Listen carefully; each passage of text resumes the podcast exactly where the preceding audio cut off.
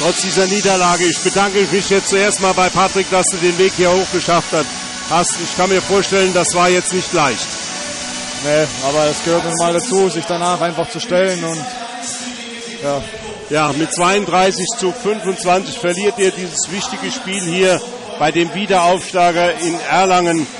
18 Minuten, 17 Minuten wieder gut mitgespielt. Es war eigentlich das gleiche Lied wie in den letzten Spielen auch mit einem Tor zurück. Aber dann kippt wieder dieses Spiel und nimmt diese dramatische Wende. Ihr habt ja die ganz große Klatsche jetzt noch vermieden. Wie interpretierst du diesen Spielverlauf? Du hast schon angesprochen, wir sind eigentlich von Anfang an eigentlich ganz gut im Spiel, auch wenn wir zwei Tore hinten sind. Wir sind da immer dran, wir decken auch gut.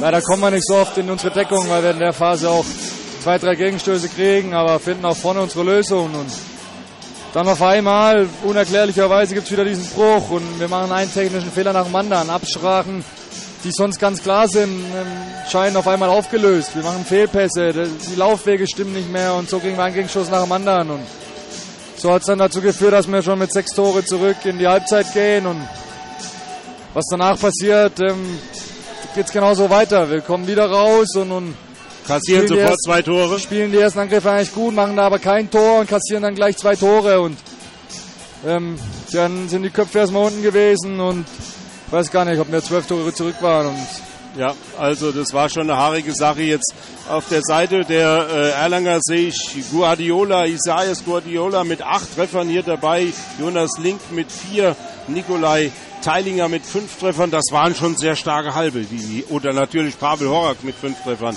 die ja. die hier aufbieten. Ähm, klar, äh, allerdings muss man auch sagen, dass dass wir es teilweise zu einfach gemacht haben, andererseits auch teilweise hinten einfach keinen Ball zu fassen bekommen haben, wo, die, wo das Würfe waren aus dem Stand aus 10 Metern, wo dann trotzdem ins Tor gehen. Ja. Gerade weil das man war jetzt nichts, was uns auseinandergespielt hat, sondern es waren einfach Tore, die dann irgendwie abgefälscht ins Tor gehen. Der Torhüter ist dran, boxten sich selber rein. Und ähm, gerade weil wir die Halben eben angesprochen haben, so insgesamt muss ich sagen, die Halbposition des TBV, da wurde zu wenig Druck heute ausgeübt. Das, das, stimmt, ja. Wir sind da in der, der Fahr Erlangen hat uns das gut vorgemacht. Die haben sich hingeschmissen äh, nach zwei Kämpfen, haben so ihre Zeitstrafen geholt, was zum Großteil auch einfach keine waren. Aber wir haben das eben nicht gemacht. Wir sind in die Zweikämpfe mit, mit nicht voller, voller Entschlossenheit gegangen, konnten so die zwei Minuten Streifen, äh, Strafen nicht reißen und haben uns dann halt immer wieder aufgerieben. Und irgendwann, keine Ahnung, hatte manch einer den Mut nicht mehr, vielleicht zu 100% da drauf gehen die einzigen beiden, die da immer raufgehen, waren, waren Tim Sutton und Donald Bartok, die sich immer aufgerieben haben. Aber das war, reicht dann einfach in der Summe nicht. Und äh, wenn es dann mal so läuft, dann läuft es auch mit den sieben Metern schlecht. Von fünf zugesprochenen sieben Metern habt ihr gerade zwei verwandelt. Ja, das stimmt. Kam dann auch dazu. Ja. Wie geht es denn jetzt weiter? Wie sind denn jetzt die realistischen Chancen des Klassenerhaltes? Ich muss es einfach stellen, diese Frage. Realistisch äh, ist immer noch alles. Also äh, wir sind heute mit dieser Niederlage immer noch nicht abgestiegen. Natürlich tut diese Niederlage aber wie jede sehr weh, weil man einfach immer jedes Spiel gewinnen will.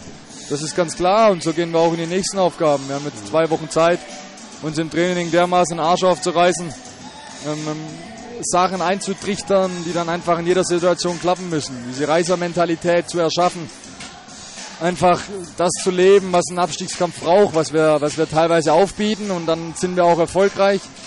Äh, wir schaffen es nicht, diese, diese Mentalität über 60 Minuten auf den Platz zu bringen und kriegen dann immer unsere Spieleinbrüche. Und Euer Kapitän, der verletzte Rolf Herrmann, ist eine ganz starke Persönlichkeit. Kann es sein, dass er auch heute etwas gefehlt hat, um das Spiel etwas steuern zu können? So ein Spieler wie Rolf Herrmann fehlt natürlich jeder Mannschaft. Ich meine, äh, nicht genug Jahre schon auf dem Buckel und, und hilft dann mit seiner Erfahrung sicherlich, aber dafür gibt es andere Leute, die dann die Bresche bringen müssen und, und, und wir wissen auch, das schaffen sie auch. Ja.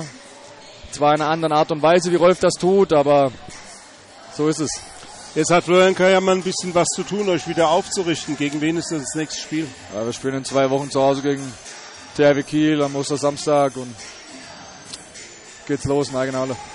Okay, mir bleibt nichts anderes übrig, als euch alles Gute zu wünschen, viel Erfolg in Anführungsstriche zu wünschen. Glück will ja Florian Kehrmann nicht hören. Und wir hoffen natürlich, dass der TBV Lemgo nochmal die Kurve kriegt und in der zweiten Liga verbleibt. Das soll es gewesen sein hier aus der Arena in Nürnberg. Mit 32 zu 25 verliert der TBV dieses wichtige Spiel. Und jetzt heißt es erstmal, das wieder zu analysieren. Äh, Patrick Zieger, vielen Dank für das Gespräch.